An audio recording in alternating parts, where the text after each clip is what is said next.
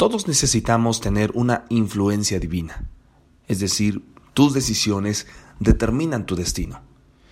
En Lucas 2.40 dice que el niño crecía y se fortalecía llenándose de sabiduría y la gracia de Dios estaba sobre él.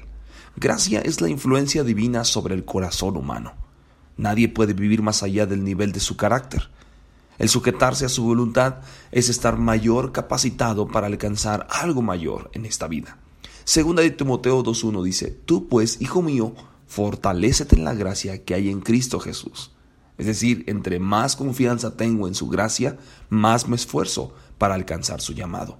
Efesios 2.8 dice, porque por gracia habéis sido salvados por medio de la fe, y esto no es de nosotros, sino que es un don de Dios. Es decir, tú eres salvo por la gracia, pero estás siendo fortalecido por ella. Segunda de Pedro 3:18 dice, antes bien, creced en la gracia y en el conocimiento de nuestro Señor Salvador Jesucristo. A Él sea la gloria, ahora y hasta el día de la eternidad. Hay dos cosas importantes aquí. Uno, para alcanzar tu llamado tienes que determinar tus deseos y disciplinar tus decisiones. Para crecer en la influencia divina hay que permitirle guiar tus pensamientos para mejorar tus decisiones. Efesios 4:7 nos dice, pero a cada uno de nosotros se nos ha concedido la gracia conforme a la medida del don de Cristo. Esto es lo que Dios te ha llamado a hacer, cumplir y ser.